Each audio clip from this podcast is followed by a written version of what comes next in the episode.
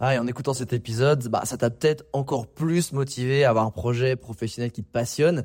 Mais le problème, c'est que tu es peut-être paumé, que tu sais pas dans quoi te lancer. Soit parce que tu aucune idée dans quoi, soit parce que justement tu as trop d'idées et tu sais pas laquelle choisir. Si c'est le cas, bah, va regarder mon workshop gratuit. Découvre ta zone de génie pour trouver ton job idéal. Avec ça, tu auras toutes les clés pour y voir beaucoup plus clair et prendre une vraie décision. Le lien dans la description, c'est à toi de jouer.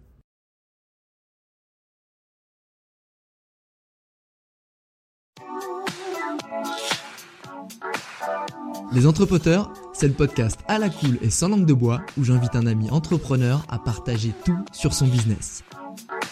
Prends un café et assieds-toi avec nous pour découvrir des infos qui normalement restent entre potes. Le but de ce podcast est de te montrer l'envers du décor de l'entrepreneuriat en toute transparence et honnêteté pour t'apporter un maximum de valeur ajoutée. Ici, on te parlera de productivité, de stratégie pour booster ton business, de création, de management ou encore d'optimisation des process. Et parce qu'être entrepreneur, c'est avant tout une aventure humaine remplie d'obstacles, on te partagera aussi les frustrations et les échecs.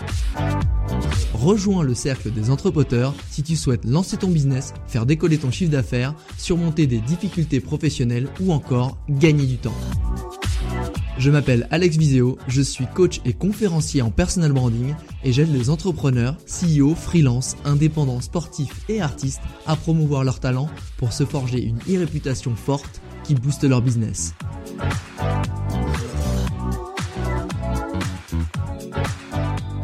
Aujourd'hui, je reçois Baptiste Provini, entrepreneur en conseiller financier à Lausanne en Suisse. Et c'est encore une fois le genre de profil qui m'inspire beaucoup.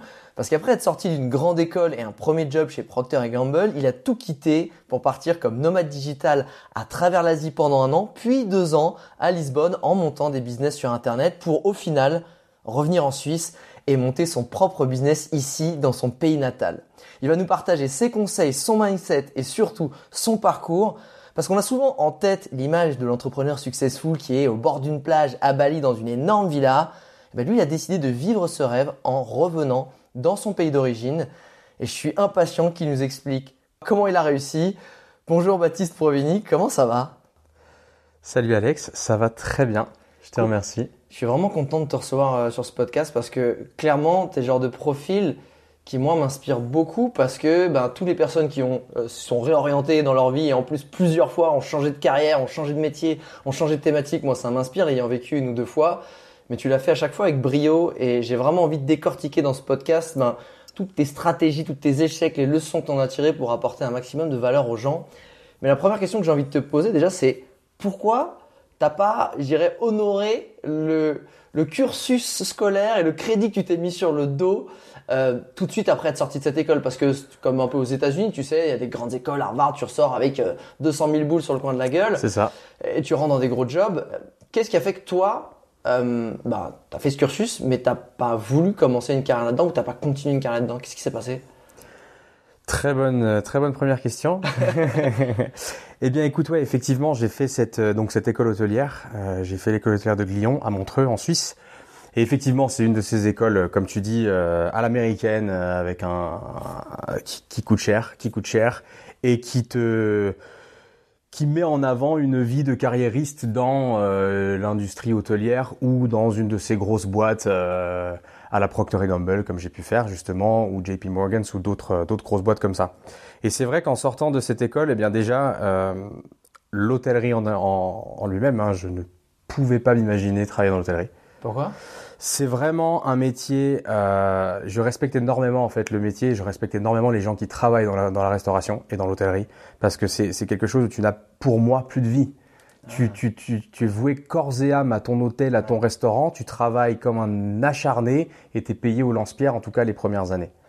Et, et, moi c'était inconcevable euh, de faire ça. Et du coup c'est vrai que je me suis orienté dans une dans une grosse boîte à la base, donc Procter Gamble où j'ai travaillé pendant pendant 4 ans chez Gillette en sales et marketing, tu vois, ah très corporate, le 9h 5h.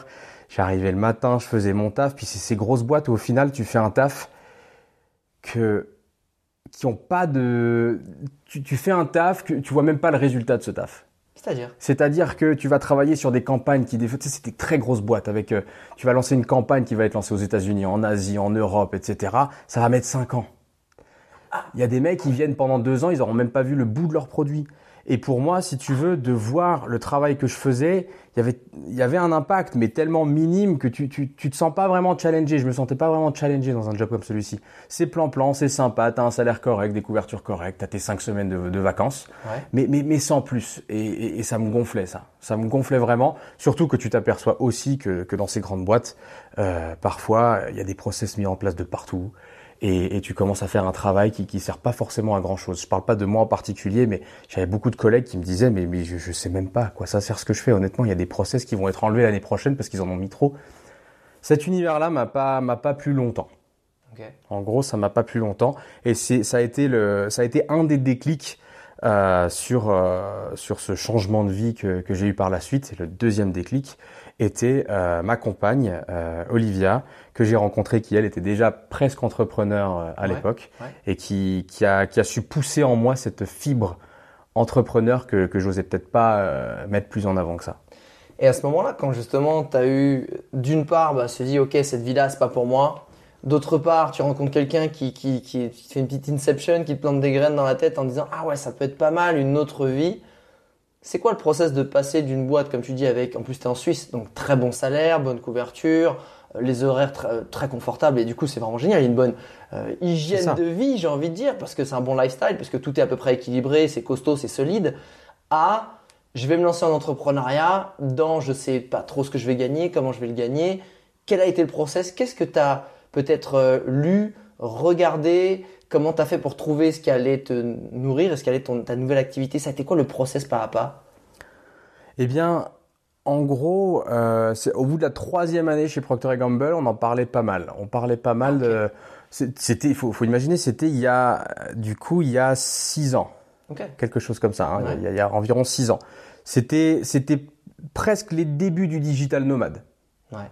Ouais, à peu près. Tu vois, c'était dans cette période ouais, où on Exactement. Ouais. voilà, ça arrivait. Tu vois, ça arrivait. 2013, 2012, Voilà, ouais, voilà. 14, Donc nous, on était en commence. 14, euh, 14, on commençait à se renseigner et, euh, et on a entendu parler un petit peu de ce, de ce délire à l'époque digital nomade, tu vois.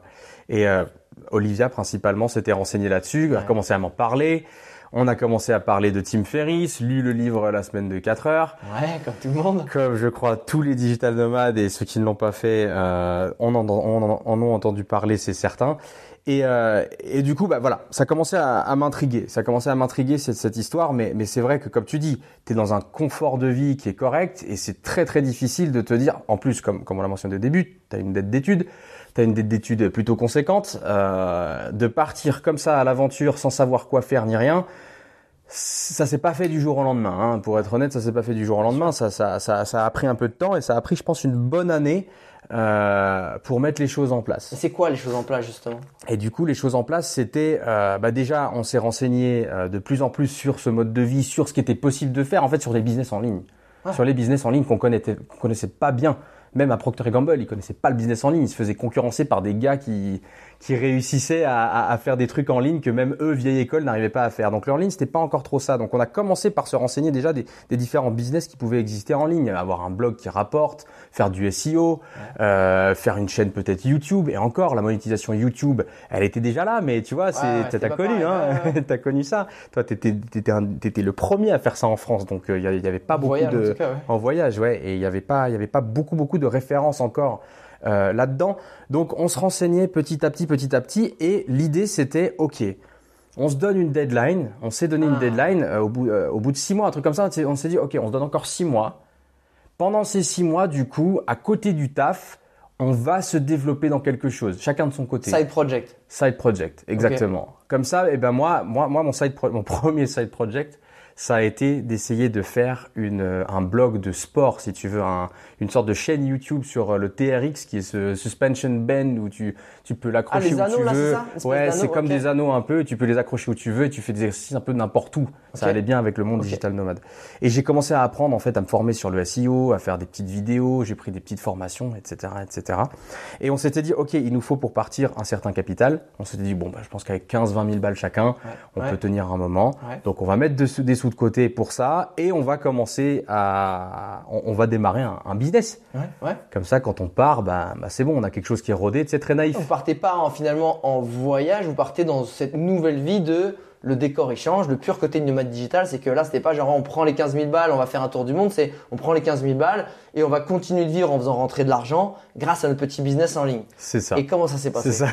Et comment ça s'est Alors, passé alors t'as le côté naïf qui se dit c'est bon, trop bien. Dans six mois, on vit tranquille. On est sur le bord, eh, on a des petits cocktails, on travaille euh, une heure par jour. Exactement, euh, Si on n'a exactement. pas besoin de grand chose pour vivre, C'est final, ça. à l'autre bout du monde. hein. C'est un petit peu ça, quoi. C'était exactement ça.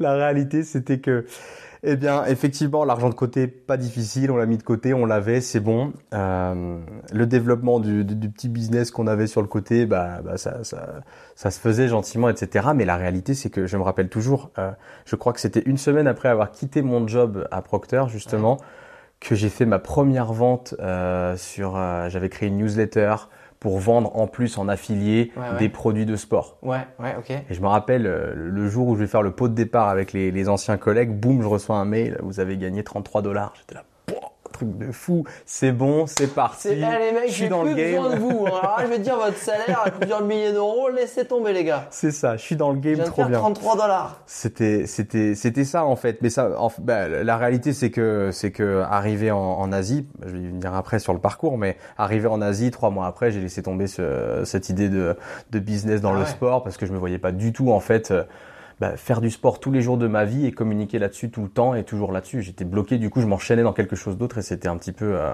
Ah. ce qui allait pas, tu vois. Tu te rebloquais dans autre Je chose. me rebloquais dans quelque Dans chose. et une routine qui était réglée, qui n'était pas ça. euh, forcément dans, dans ton ADN. C'est ça. Donc, tu, si je dis pas de bêtises, vous partez en Thaïlande, un peu le, le classique même à l'époque, c'était Chiang Mai qui était un gros hub des premiers digital nomades. Exactement. Chiang Mai donc qui est un peu au nord euh, de la Thaïlande. Mhm. Qu- Qu'est-ce qui se passe en fait? C'est quoi? C'est comment ça se passe les premiers mois? C'est c'est quoi le- la journée type du mec qui se cherche, qui, qui kiffe en même temps cette nouvelle vie, qui doit faire rentrer de l'argent?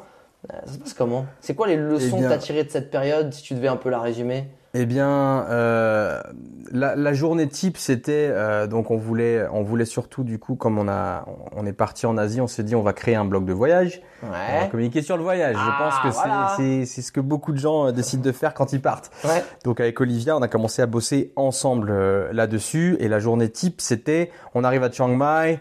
Je connaissais l'Asie, j'avais vécu Ouais. six mois à Phuket euh, des années avant, euh, durant l'école hôtelière. Il fallait faire des stages à l'étranger dans l'hôtellerie, donc j'en avais fait un à Phuket. Donc je connaissais bien l'Asie, je connaissais bien le, la Thaïlande. Ouais.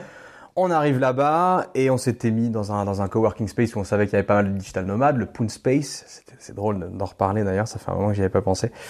et, euh, et, euh, et la journée type, c'était on se lève, on va à ce Poon Space et en fait, on bossait mais 8-9 heures par jour sur notre ordinateur.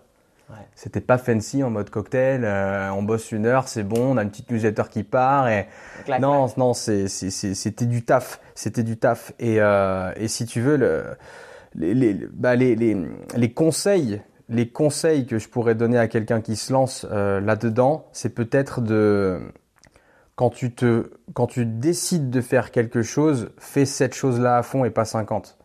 Parce que tu sais, on avait, on avait cette envie de faire euh, quelque chose dans le, dans le voyage, mais, mais du moment où on allait boire un verre euh, après le boulot, c'était on parlait d'autres idées, d'autres trucs. Ah, puis on pourrait faire ça, puis on pourrait faire ci. Tu sais, quand tu Ah. réussis pas forcément vraiment dans un domaine tout de suite, Ouais. eh bien, euh, t'as peut-être l'esprit qui, qui va aller ailleurs en se disant, ouais, mais c'est peut-être pas la bonne solution, etc..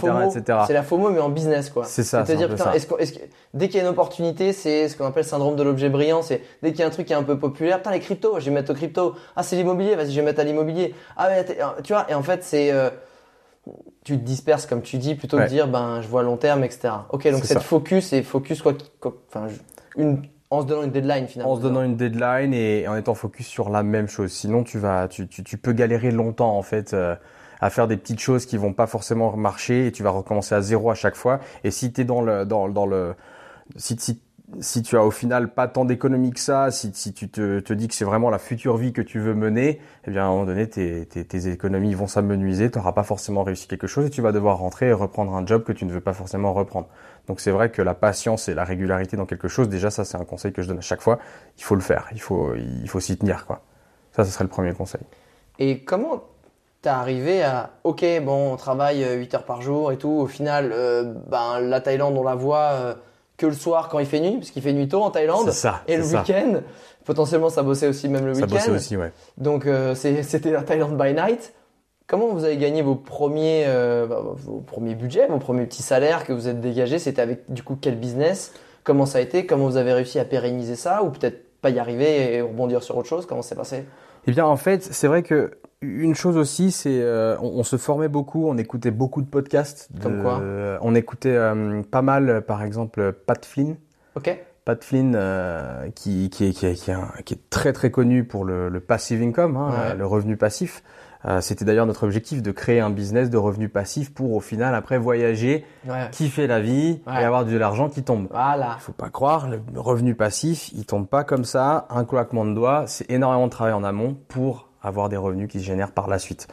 Et, euh, et en fait, on, a du coup testé pas mal de trucs. C'était peut-être l'erreur qu'on a fait à ce moment-là ou pas, parce que je dis, il faut avoir un objectif, c'est réussir dans quelque chose. Notre objectif, c'était, ok, on va réussir dans le revenu passif. Et c'est vrai qu'on a essayé plusieurs trucs dans le revenu passif, mais par contre, on s'est juste focalisé sur ce revenu passif.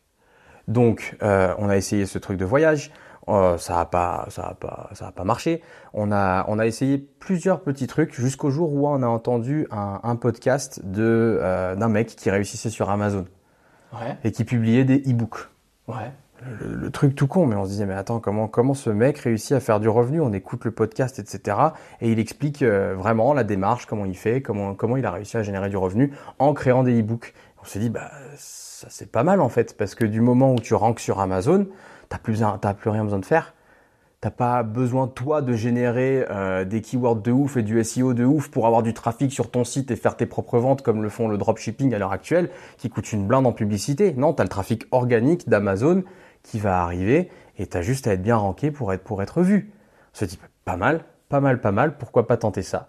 Et on a commencé avec un premier e-book sur le. C'était drôle parce que c'était puppy training, donc euh, Puppy training? puppy training, un e-book sur l'éducation de son bébé chien.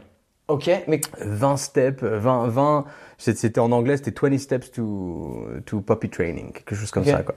Une belle couverture, un e-book d'une trentaine de pages. Mais alors comment tu fais? Je pense qu'il y en a, ils se disent, mais attends, quand tu montes ce genre de business, c'est comment tu fais pour créer un e-book ou, des, produits sur une expertise qui n'est pas la tienne à la base. Vous êtes formé là-dedans, vous avez fait des partenariats avec des experts en puppy et en, et en chien pour justement faire ça. Vous l'avez fait au doigt mouillé, vous avez fait des recherches pendant un mois pour finalement euh, créer ça. Comment ça s'est passé?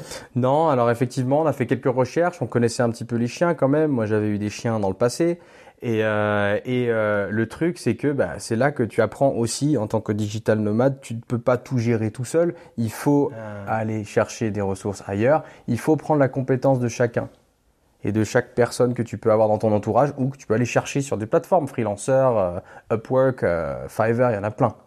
Et du coup, bah, on, a, on, a, on a embauché des ghostwriters qui allaient faire les recherches pour nous et qui allaient écrire les livres pour nous. Et nous, on allait s'occuper de la communication du livre et le ranker sur Amazon et faire en sorte qu'il se vende ce livre. Ok. Et c'est ce qu'on a fait avec le premier, puis on a vu que ça marchait un petit peu. On s'est Yes. dit cool, on a généré 200 dollars avec ce premier e-book, génial. Je me rappelle le premier jour où on avait fait une vente, on, tou- on touchait genre 30 ou 40 centimes la vente, tu sais. Et le premier jour, on était posé au restaurant et, et on voit le, le truc 40 centimes, on était là, putain, ça y est, on a fait du passive income. 40 centimes, on est riche. Non, c'était drôle. Et du coup, euh, ce, ce premier livre, bah, ça, ça a été un succès. On était là super, on continue. Et on a commencé à publier plein de e-books jusqu'à gagner 800 ou 900 dollars par mois. Yes. On était super content, le process marchait bien, mais les e-books se vendaient 99 centimes ou 2,99. La marge Ah. était très petite, il fallait faire quand même pas mal de ventes pour upper le game, et on s'est dit c'est beaucoup beaucoup de boulot. Qu'est-ce qu'on pourrait faire d'autre? Et on a continué dans les livres physiques. On s'est dit pourquoi Yes. pas faire des livres physiques? Euh, On connaît le process, on s'est ranké sur Amazon maintenant, on connaît bien le game, go. Et là, on a créé une maison d'édition vraiment euh, en ligne où euh, on a commencé à publier des livres de coloriage sur Amazon. Waouh. Mais alors, entre tu fais un e-book, tu as besoin d'un ordi, d'un ghostwriter et d'un livre physique où il faut imprimer, il faut clairement donc une imprimerie, il faut expédier. Comment tu gères ça? C'est-à-dire tu es en Thaïlande, c'est quoi le process? Comment tu trouves les ressources? Comment tu comment ça se passe? Parce que j'imagine que tu, tu gérais tout jusque-là encore de la Thaïlande. Tout à fait, tout à fait. C'est exactement ça. Tu as deux choix en fait avec Amazon. Tu as le côté FBA comme on l'appelle, Ouais. où tu as tu as les entrepôts d'Amazon que tu peux utiliser. Ouais. Tu vas effectivement outsourcer ton produit. Donc dans un cas d'une maison d'édition, tu vas tu vas imprimer tes livres euh, dans un pays où le où le coût de l'impression n'est pas forcément trop trop cher, mais Ouais. c'est un risque parce que tu vas devoir imprimer euh, quelques milliers de livres que tu espères vendre après. Et tu as intérêt à les vendre, sinon ça te coûte cher. Ouais. Euh, où tu as l'autre option qui était du print on demand que fait Amazon euh, énormément, où au final tu ne t'occupes de rien de tout ça, tu prends une marge beaucoup plus basse, Ouais. mais ils, ils- dès la commande du livre, Amazon va imprimer ton livre dans leurs entrepôts et le délivrer à la personne. Attends, Amazon, ils ont aussi des imprimeries? Ouais. Putain, mais Ils ont le print, non mais c'est des, des machines de guerre. Oh. Ils ont le print on demand et ce print on demand il change la vie parce que tu n'as aucun coût de base, tu n'as pas à t'endetter de base pour avoir ta quantité de produits. C'est Attends, eux mais qui même s'en si occupent. un est commandé, ils, ils, sont- ils ont la capacité d'imprimer juste celui-là, C'est de exactement ce créer qu'ils font. un livre. C'est exactement Comment ce c'est qu'ils font. possible ça C'est je, On le, veut pas le- savoir. le Ils sont- processus interne, j'ai même pas envie de le savoir, mais, mais effectivement, c'est- c'est c'est complètement dingue. C'est complètement dingue et c'est et c'est vrai que quand tu es digital nomade, c'est génial. T'as plus besoin de te soucier du stock ou de quoi que ce soit. Et est-ce que tu penses qu'aujourd'hui, euh, à l'heure actuelle, parce que maintenant ce qui est intéressant, bah, c'est que t'es t'es plus du tout dans ce, dans ce C'est ça, oui. business-là, ouais. mais est-ce que tu penses que c'est encore un business qui est intéressant? Je pense que oui. Je pense qu'en fait, euh, si tu veux le euh, Enfin, que ce soit les, encore une fois, les livres physiques ou créer Oui. ton propre produit, faire Oui. du Amazon FBS, et donc tu crées un produit que tu vas stocker dans les entrepôts Amazon Mhm. plutôt qu'avoir tes propres entrepôts. mhm. Bah, la commission qu'ils vont prendre est plus élevée, mais d'une certaine façon, tu un truc ultra safe parce que bah, derrière, euh, si tu es sur Prime, ça va aussi plus vite, etc. etc. c'est exactement Mais ça. tu penses que ouais, c'est encore le moment où c'est un business qui est intéressant, qui est un business qui est euh, éthique aussi d'une certaine façon? Alors, il y a les, il y a- c'est c'est vraiment c'est vraiment deux réponses différentes. Je pense que le business sur Amazon est tout à fait possible à l'heure actuelle et je Ouais. pense qu'il y a énormément d'opportunités. Ouais. Euh, sur le côté éthique, je pense qu'il y a des opportunités d'amener le côté éthique dans Amazon quand tu fais du FBA, Ok. entre guillemets, parce qu'au moins si c'est un produit que toi tu produis, tu Ouais. peux peut-être te démerder pour faire en sorte que ton produit soit bien, soit éthique et ne vienne Ouais. pas forcément de Chine comme les trois quarts du temps. Ouais. Que tu fasses, euh, voilà, t'es en France, t'as Ouais. t'as- t'as- t'as un producteur français qui fait quelque chose. Ouais, ouais. Et par contre, bah, c'est les entrepôts d'Amazon. Mais à ce moment-là, c'est juste, bon, bah, c'est, ton empreinte. C'est logistique. voilà, c'est, de la logistique. Et là, bon, bah, tu peux euh, rien y faire. T'en aurais ouais. une autre, ce serait un autre système. Point. Euh, donc, je pense que, oui, Amazon 1, carrément. Il y a vraiment, il y a vraiment encore énormément d'opportunités dedans. Il faut juste chercher. Il faut juste se renseigner. Il faut se former. Et typiquement, tu disais, tu connais un peu le process pour euh, émerger. Si moi, je sais pas, j'ai des, euh, alors on va prendre l'exemple bateau, j'ai des t-shirts éco-responsables euh, avec, euh, je sais pas, de la broderie euh, de, de, de Bretagne, tu vois, un truc un peu euh, fusion moderne à l'ancienne. Et on va dire que je fais du Amazon FBA. Comment on fait? C'est quoi les grandes clés dans les grandes lignes pour remonter sur Amazon qu'il faut avoir en tête? Pour, tu veux dire pour ranker sur Amazon ouais, correctement? Ouais. Euh, Dans les grandes lignes, c'est quoi? Dans les grandes lignes, c'est euh, il faut faire en sorte d'avoir beaucoup de ventes. Les c'est un, c'est un peu comme quand tu vas publier une vidéo YouTube. Tu vas, vidéo, Ah. tu vas publier ta vidéo YouTube et tu vas avoir envie de- d'avoir des vues et qu'elle se, se voit organiquement. Ouais. Eh bien, les premières vues sur ta vidéo comptent énormément. Oui. Le nombre de personnes qui vont voir la vidéo entièrement, etc. Ouais. Le début dans n'importe quoi sur Amazon ou ailleurs est très très important. Donc si tu fais un produit béton d'enfer, mais que t'as pas de com derrière, t'as personne qui va aller cliquer sur ton produit ou qui va aller acheter ton produit dans les premières 24 heures, ça va être très très difficile ensuite de remonter dans les rangs de ta page. ah ouais. Ouais. C'est à ce point-là. Ok. C'est à ce point-là. Donc en fait, il faut vraiment avoir peut-être une petite communauté derrière toi qui, sur laquelle tu peux compter. Les gens, des fois, utilisent leurs amis au début, une vingtaine d'amis, en leur disant, les gars, je vais lancer mon produit, je veux que dès que je l'ai lancé, je vous passe le, le lien et bim, vous l'achetez, s'il vous plaît, je vous rembourse. Enfin, Ouais. qui s'arrange, tu vois. Euh, avoir des commentaires, avoir des commentaires de personnes qui ont vraiment acheté le produit, ça c'est très important. Et, euh, et finalement, très, euh, travailler ton, tes mots-clés. Travailler tes mots-clés, quelle niche tu tapes Ah ouais. et quels mots-clés spécifiques tu veux euh, que les gens, quand ils tapent ce mot-clé, tu veux être trouvé. Dans quel mot-clé C'est comme, en fait, c'est devenu un moteur de recherche interne. Complètement. C'est le propre moteur de recherche e-commerce, en fait, euh, d'Amazon. Waouh, génial. Et qu'est-ce qui a fait que, il y a un moment, vous êtes parti de Thaïlande et que vous êtes parti aussi euh, à Lisbonne, qui est une autre ville de Mhm. digital nomade, surtout en Mhm. ce moment, qui est là en train vraiment d'exploser. Ça l'était moins quand tu y étais. Ouais, ça commençait, c'est vrai. Qu'est-ce qui a fait que vous avez changé déjà? Ça a été quoi euh, Parce que je pense que tout le monde rêve, tu sais, de cette vie de digital nomade en Asie. Ça a été quoi les, le bilan que t'en fais de cette période de bien et pas bien, hein, mais de Mhm, cette vie de digital nomade en Asie? En Asie, donc on a fait un an, on a fait quatre pays, hein, et Ah, euh, on a fait la Thaïlande, le Cambodge, le Vietnam et Bali. Ok. Et on faisait du slow travel, donc on, trava- on, on- on voyageait tous les trois mois. Ok. On restait pas, c'était pas une semaine par-ci, une, per- une Ouais. semaine par-là. Super. Je ne supporte pas avoir à bouger toutes les deux minutes euh, d'un endroit à un autre. euh, c'est c'est crevant, tu dois trouver ton nouveau logement, etc. Et surtout quand tu travailles Quand un petit peu, ouais, c'est tu as besoin d'avoir des bases. quoi. marques. Ouais, ouais. C'est ça. Et, et du coup, euh, du coup, j'ai, euh, on a, on a donc voyagé dans ces quatre pays et euh, et ce qui a fait qu'on s'est lancé à repartir en Europe, c'était simplement une opportunité. Donc, en gros, Mais le bilan, mais le bilan que tu faisais sur l'Asie, voilà, le bilan que je faisais sur l'Asie, c'était c'était top. Euh, franchement, on a beaucoup aimé. On a découvert quand même pas mal d'endroits super sympas. C'est quand même magnifique l'Asie. ouais. On en a, on a commencé à vraiment en profiter vers la fin parce que c'est vers la fin qu'on a développé cette maison d'édition et c'est vers la fin que ça a commencé à marcher comme ça. alors qu'avant c'était un peu ric-rac, tu veux Avant dire? c'était un peu ric-rac, on avait nos économies mais on Ouais. faisait attention puis on bossait comme des dingues. On bossait vraiment comme des dingues. Ah, c'est Et ça. euh, et euh, ça qui est fou, je trouve, dans, dans cette vie-là. C'est au début, tu gagnes rien, tu travailles beaucoup, et ensuite, tu gagnes beaucoup plus et tu travailles beaucoup moins. C'est vraiment la base du passive income au final. C'est vraiment ça le revenu passif. Mais, mais, mais, mais c'est vrai que beaucoup, beaucoup de gens comprennent revenu passif égal je ne bosse pas. Et vraiment, ou je bosse un petit peu.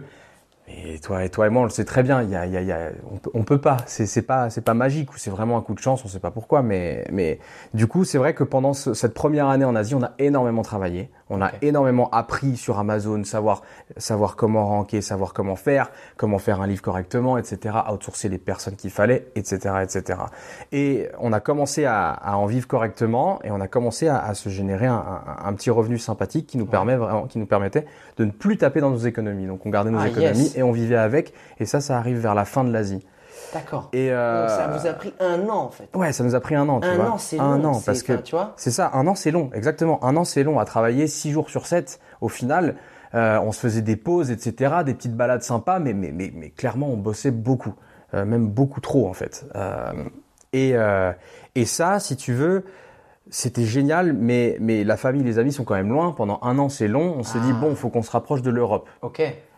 Et on a eu cette opportunité d'une start-up qui euh, cherchait des digital nomades qui étaient basés à Lisbonne. Et leur concept, c'était on reste six mois dans une ville, dans un endroit, on loue un bête d'appartement hyper grand et on invite des digital nomades dans notre appartement. Ils ne payent pas le loyer, ils participent juste aux courses et pour ça, ils travaillent une fois par semaine pour nous. On a fait un Skype avec eux, ça a matché. Comment ça, c'est le nom de la startup? C'était, il s'appelait Destinesia à l'époque. Ouais. Et au final, ils ont monté une boîte qui s'appelle Monet, qui s'appelait Monetis, qui était sur les money transferts internationaux. Ils ont beaucoup bougé aussi. Et au final, ils ont fini par créer une crypto euh, Ah, ok. qui s'appelle le Request Token, euh, qui, a, qui a bien marché. Et je crois qu'ils en vivent toujours à l'heure actuelle. Ah, c'est eux le request? C'est eux le Request. Ah oui. C'est eux, le C'est request. connu quand même le request. Ouais. Et, euh, et du coup, ils nous ont après, euh, ils nous ont invités. On est arrivé et euh, on ne connaissait pas Lisbonne en plus de ça.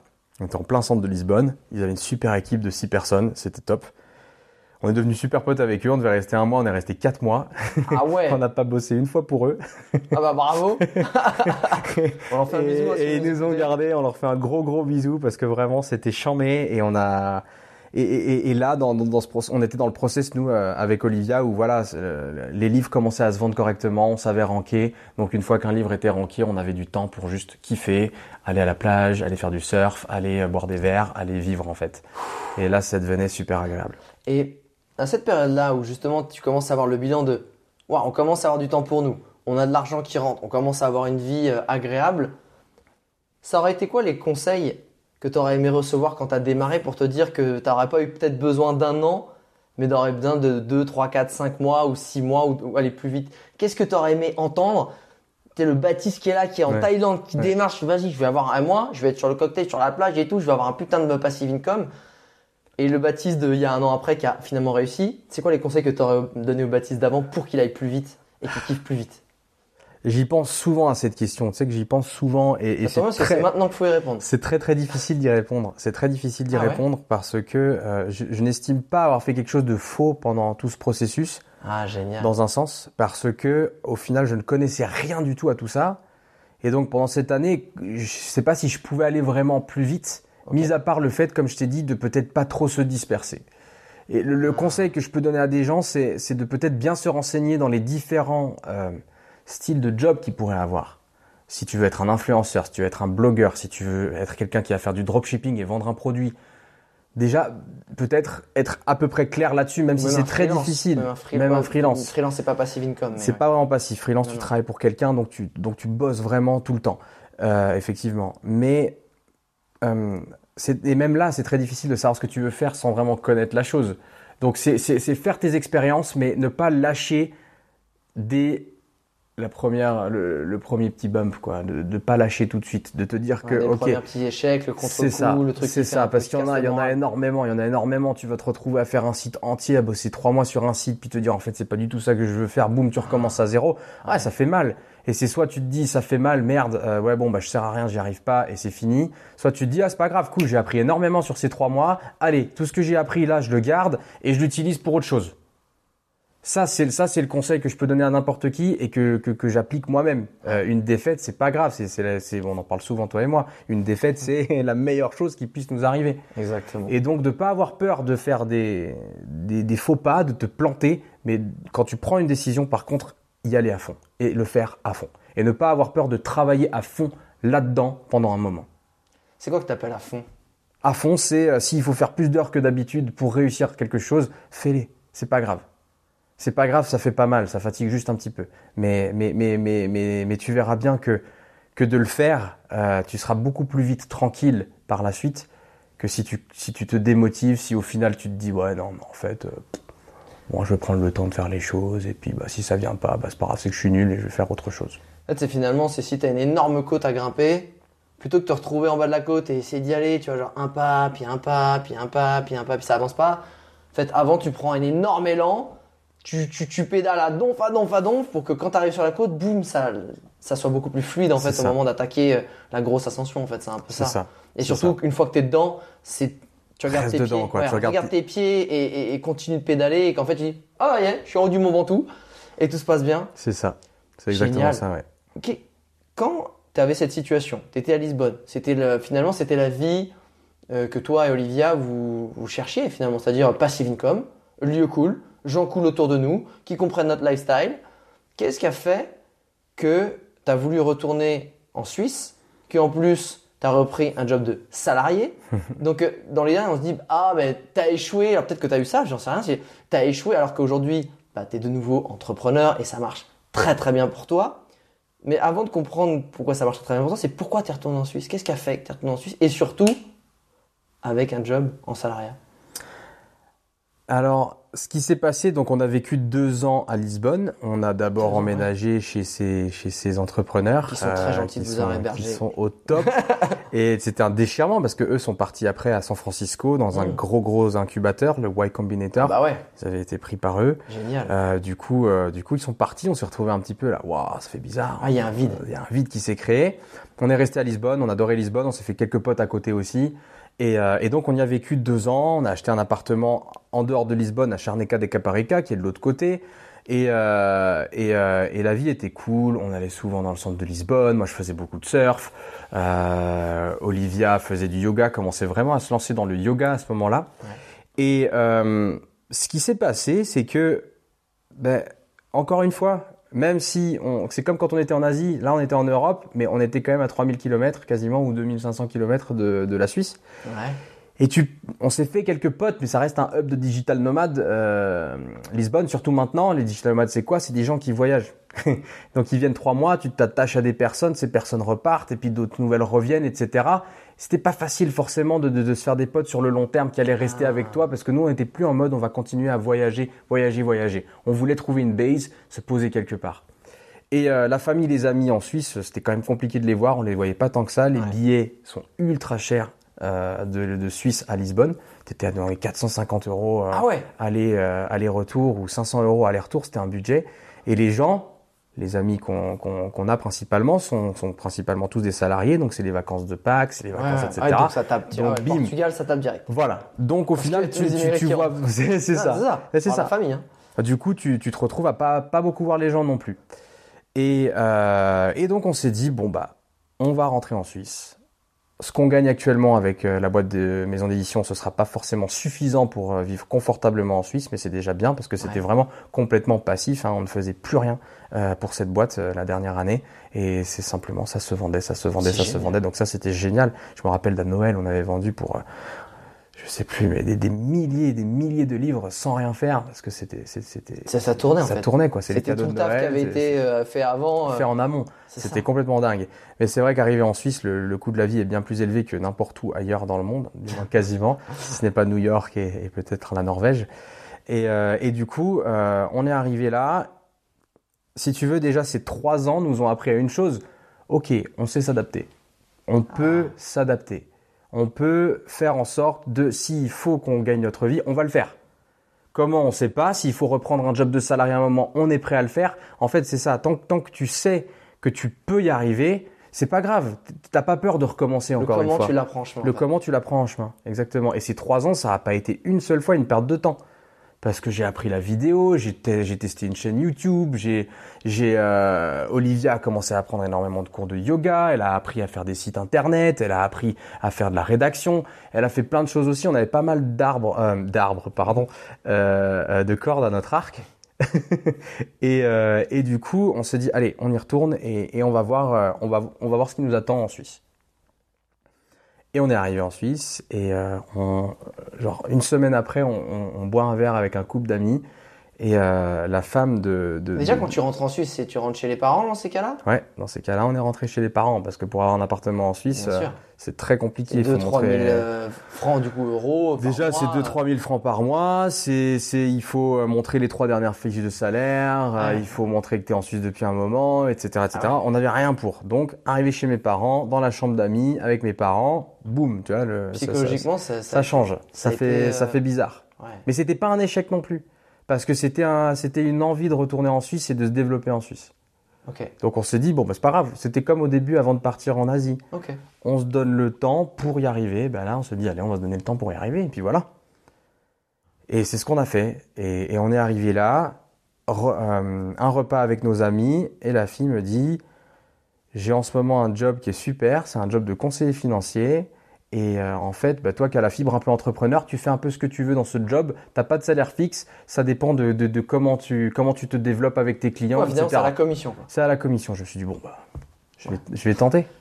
je, je vais tenter, pourquoi pas. Ça Et euh, j'ai fait mes premiers entretiens. Le, le, le, le job m'a beaucoup plu. Je me suis dit, ça, ça peut être sympa. Ouais. Ça peut être sympa.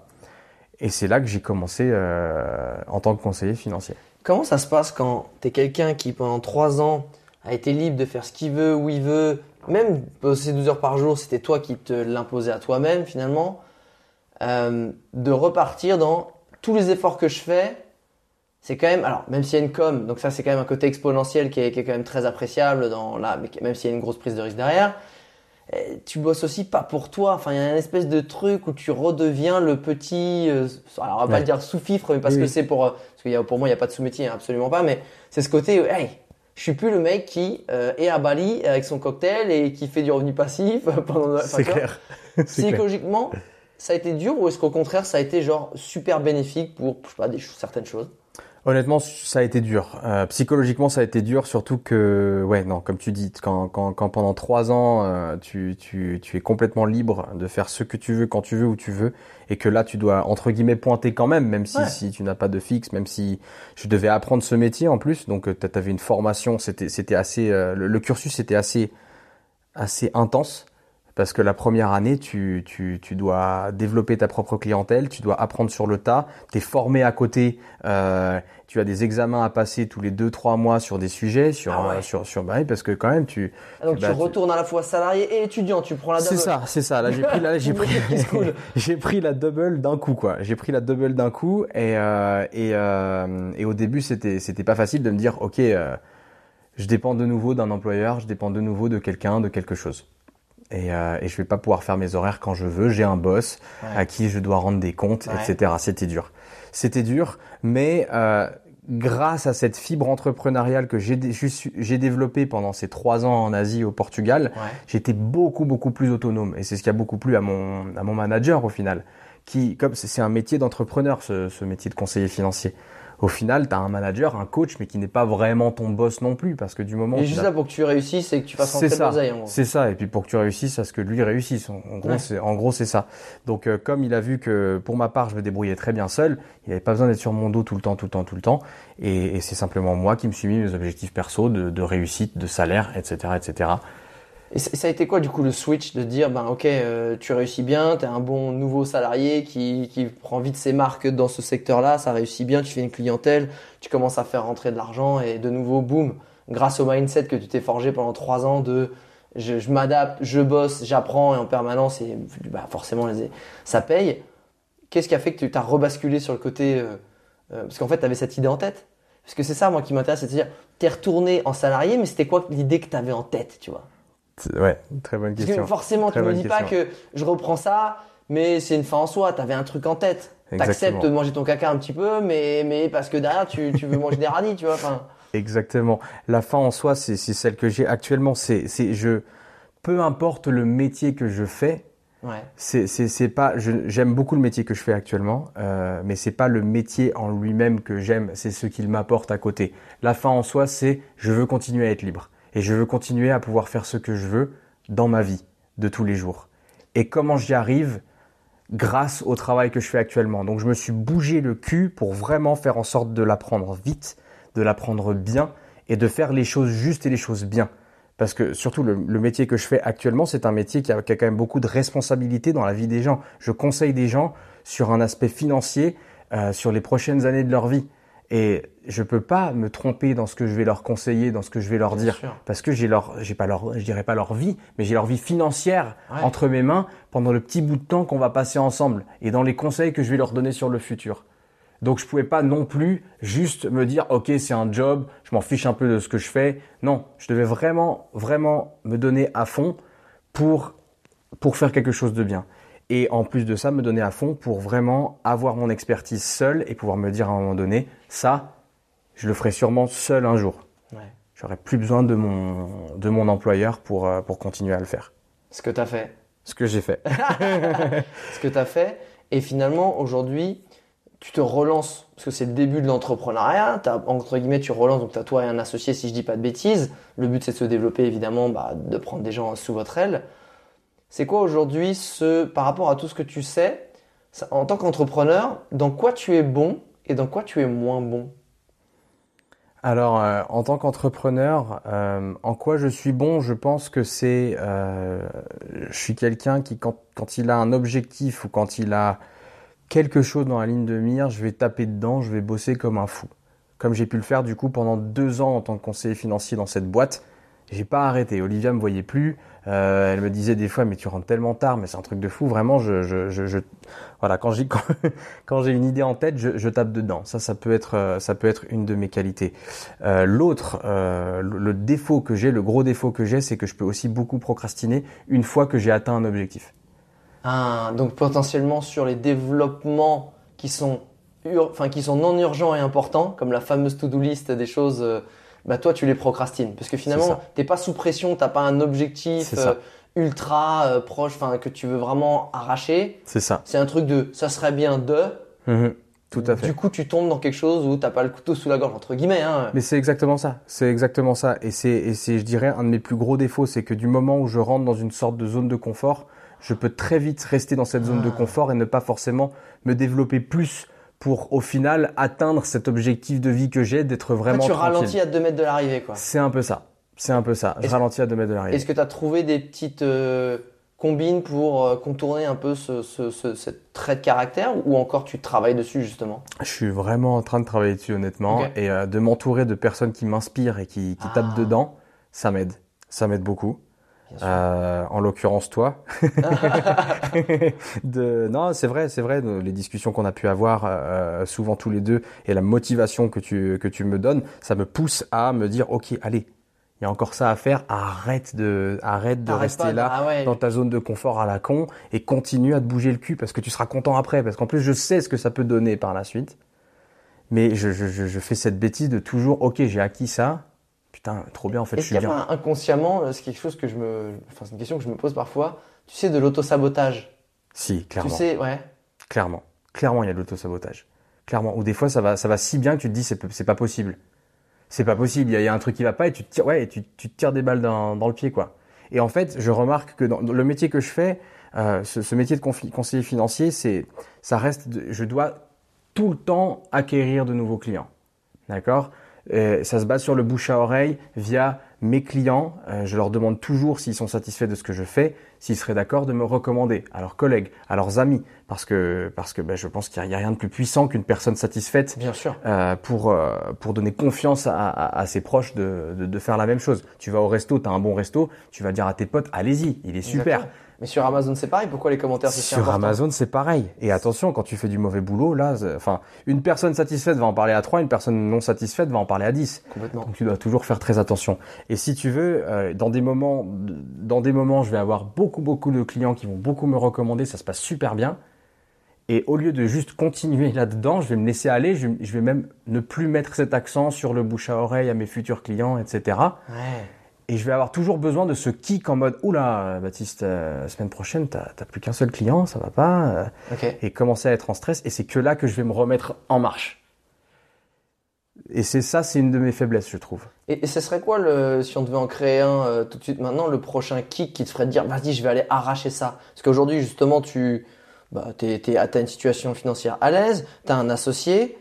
Comme tu dis, bah, du coup, bah, tout va bien, je me, je me moltonéise, tu vois, genre, ça Mhm. devient tout doux, je suis tout moelleux. Mhm. Ça serait quoi si tu devais te créer un kicker maintenant, ça serait quoi pour te dire, putain, je vais aller arracher ça, tu vois? Eh bien, le, le prochain kicker, ce serait, j'ai des objectifs à long terme. Je, avec Olivia, on aimerait beaucoup être propriétaire. On aimerait beaucoup être propriétaire en Suisse. C'est un budget d'être propriétaire en Suisse. Ça bien fait, que Ça fait plaisir. hein. Ça fait, ça fait, ça fait bien plaisir. Et ces objectifs-là, on les réalise pas comme ça. Effectivement, il faut travailler, il faut mettre de côté, etc. Et ça, c'est un kicker. Ça, c'est un kicker de fou. Mais euh, pour arriver à pas ça, assez parce qu'il y a- Mais- en fait c'est le problème c'est que c'est tellement loin que t'arrives pas en fait à te sentir sous pression c'est ça le problème C'est ça, c'est ça, c'est ça. Le, le, c'est ça. C'est ça C'est compliqué. tu- non, ça. compliqué. Non, en fait ce que j'adore en fait dans cette leçon là pourquoi je t'embête avec ça c'est que euh, je l'ai vu aussi là, j'ai sorti une vidéo YouTube là récemment là-dessus c'est comment tu vains tu, tu, tu, tu- enfin, vaincre la La procrastination, procrastination, bien sûr.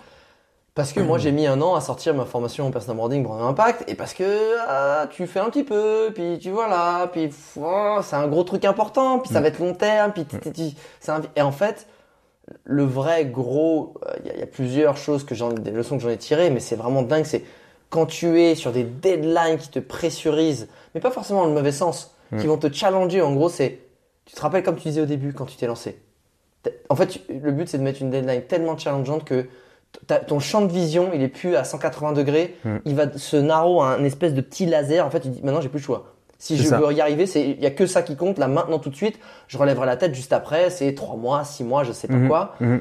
Et le, je pense que le plus dur, c'est d'arriver à se créer euh, un engagement, une deadline ultra challengeante avec un truc que tu as vraiment envie de créer. C'est ça. Et c'est vrai que ce côté, bah, que je suis comme toi, hein. Ouais, une maison, un jour. Ouais. Ouais, bah moi j'aimerais une réserve loin, naturelle privée. euh, oui. et du coup, je suis pas genre bam boum bam, je vais éclater, je vais passer 17 000 coups de fil, je vais faire ça, je vais faire ça parce que parce qu'on a le temps.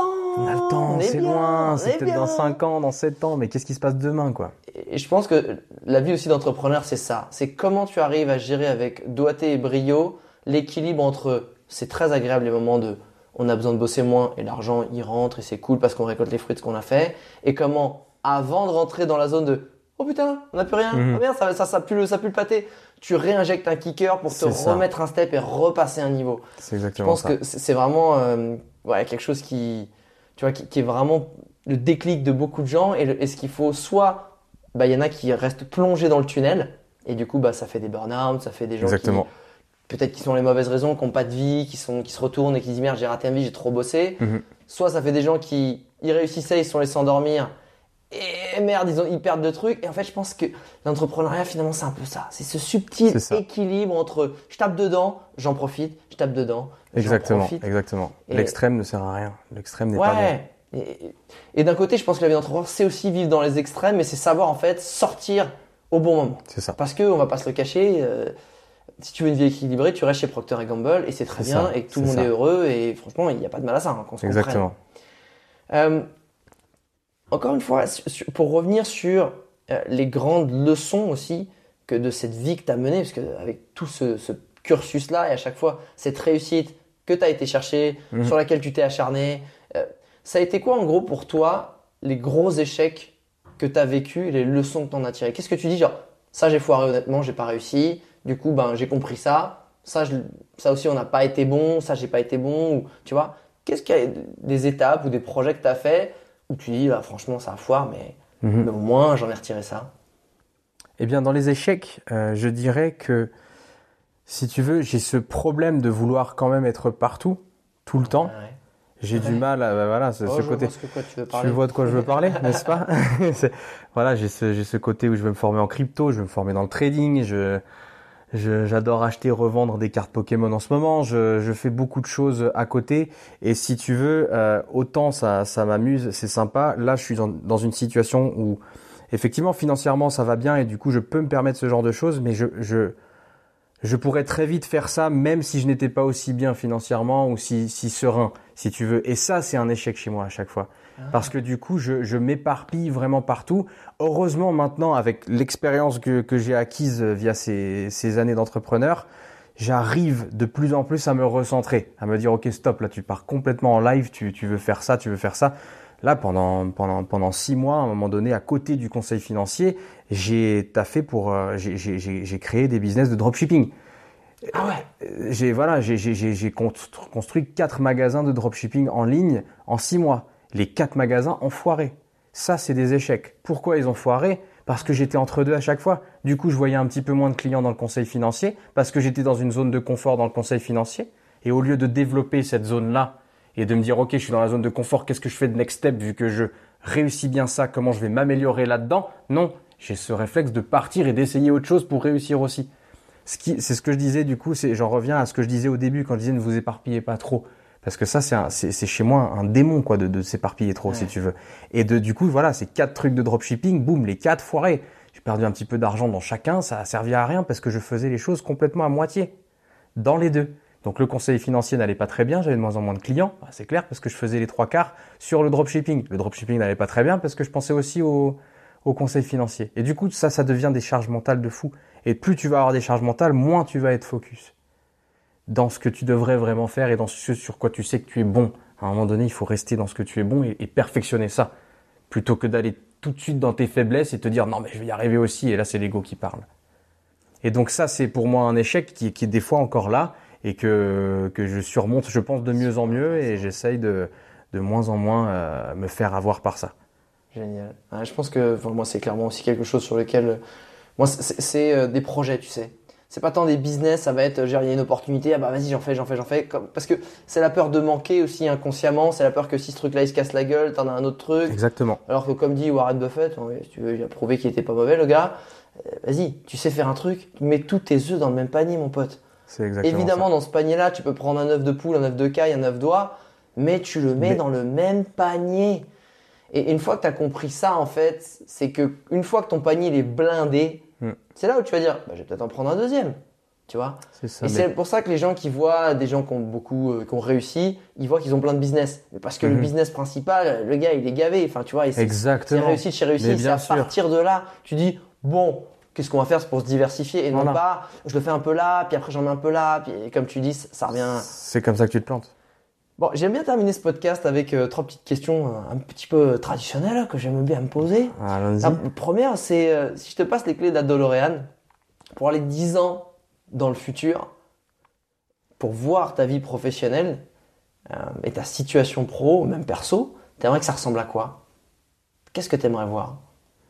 Sans croiser ton double, hein, on sait que ça, ça tiens, faut faire gaffe. hein. Faut faire gaffe. Si Ouais, tu non, croises ton faire- double, c'est un bordel sans Ah, nom, non, je non, crois. attention. J'ai entendu parler de ça. Ouais, il y a un documentaire là-dessus. Ouais. Ouais, je connais un mec qui a croisé son double. C'était euh, 10 ans. 10 ans, c'est loin 10 ans. Euh, mais, mais, mais clairement, euh, dans 10 ans, j'espère vraiment que je serai. euh, je, je suis toujours dans la quête du passive income. ok. D'accord? Donc, euh, j'espère que j'aurai réussi à développer le conseil financier d'une manière où je n'aurai plus besoin, moi, d'aller charbonner comme je le fais à l'heure actuelle, Ouais. mais que j'aurai des mecs de confiance, en qui j'ai une confiance absolue, qui travaillent très très très très bien, euh, qui feront ça correctement et qui pourront compter sur moi pour être là pour eux. Mais c'est tout. Et avoir quelques clients peut-être. Et de ce fait, gagner ma vie très correctement avec plusieurs euh, sources de revenus du coup Mhm. que ce soit un peu dans l'immobilier, que ce soit un peu dans la crypto, dans d'autres choses dans lesquelles je me serais spécialisé euh, d'ici 10 ans, mais pas trop, comme je l'ai dit, il faut que je me focus quand même sur une chose.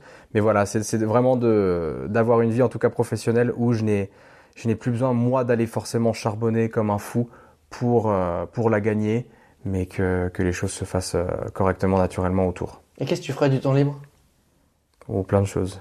Ouais, quoi plein, plein de choses. Je, je, j'apprendrai à me dépasser. Euh, Il y a beaucoup de choses que, que j'aimerais faire. Euh, comme on en avait parlé quand on s'est rencontrés, je, je continue à beaucoup aimer la survie. Euh, donc c'est clair que j'irai beaucoup, beaucoup plus. Je suis appelé par la nature de plus Tu iras sniffer la mousse et dormir dans les bois, quoi. sniffer la mousse et dormir dans les bois. C'est hyper cool. Ça, c'est hyper cool. Si tu pouvais mettre un message sur la première page de tous les manuels de Business School, c'est la première chose qu'ils devraient lire à chaque fois. Qu'est-ce que tu écrirais sur cette page pour tous les jeunes mecs ou nanas qui veulent se lancer euh, tu vois, dans la business school, dans la, dans la business life, dans l'entrepreneurship life? Ah, dans l'entrepreneurship life. Le business, parce qu'après, le business, c'est tout. Qu'est-ce que tu mettrais en fait sur cette page? Le message que tu as envie de faire passer aux gens qui se lancent dans le business en général? Regarde devant, tape dedans, ne pense même pas aux échecs que tu vas avoir, il y en aura trop. Ah, très bien. Si j'adore, si- j'adore. C'est ça. Si tu veux, il y a une dernière chose que je voulais dire là-dessus. C'est, c'était Tim Ferriss, je crois qu'il le disait. Je sais plus si je l'ai entendu dans un podcast ou si c'est dans son livre qu'il le dit. Mais on a tous très peur euh, quand on quand on saute ce pas de, de dans l'entrepreneuriat. On, on passe d'une vie confortable à entrepreneur. Et, et, et j'en, ai plein qui nous ont dit vous êtes tarés, vous êtes malades. Mes parents les premiers, hein, qui au tout début ne comprenaient pas ça du tout. Euh, au final, le fait de faire l'exercice de déconstruire le truc en se disant ok mais qu'est-ce qui va se passer si je rate vraiment? Qu'est-ce qui va se Quel est passer? le pire qui peut arriver? Quel est le pire qui peut arriver? Si tu déconstruis vraiment ça et tu, et tu réfléchis à quel est le pire, tu auras toujours un toit, tu as peut-être tes parents, tu as peut-être un ami, tu as peut-être un canapé sur lequel tu vas crécher un petit moment. Si tu dois faire de l'argent, bah, tu auras McDo, tu auras une petite boîte qui va te prendre, t'auras- tu trouveras le moyen de faire un petit peu d'argent. Donc, tape dedans, tu t'en fiches parce que tu peux pas te rater réellement. Tu auras des échecs, mais ce sera pas des échecs de vie, ce sera juste des échecs qui vont te faire avancer, c'est tout. C'était ça que, que je voulais dire tout à l'heure. Eh ben, c'est, de un joli complément. Dernière question. Si je pouvais, et attention, si t'es sage, c'est peut-être possible, on ne sait pas, si je pouvais t'octroyer 15 minutes avec Richard Branson, donc le fondateur Oui. groupe Virgin, Mhm. Quelle question tu lui poserais à ce mec-là, ce milliardaire, entrepreneur, aventurier? Waouh. Mais Je sais, c'est impressionnant, je connais du monde. Très bonne question. Qu'est-ce que je lui demanderais à Richard Branson?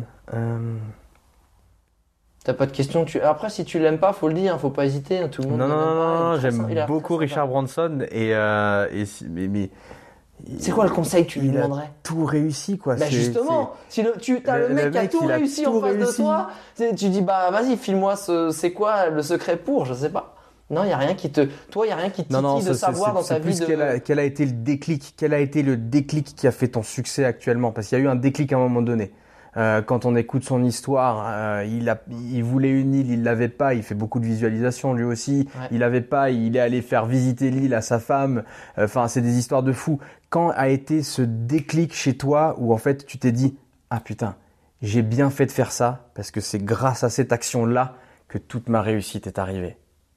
Ah, Ce serait peut-être ça alors. ok.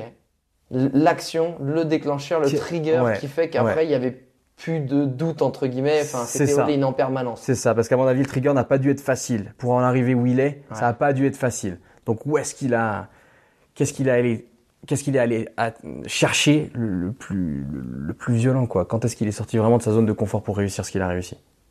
Génial.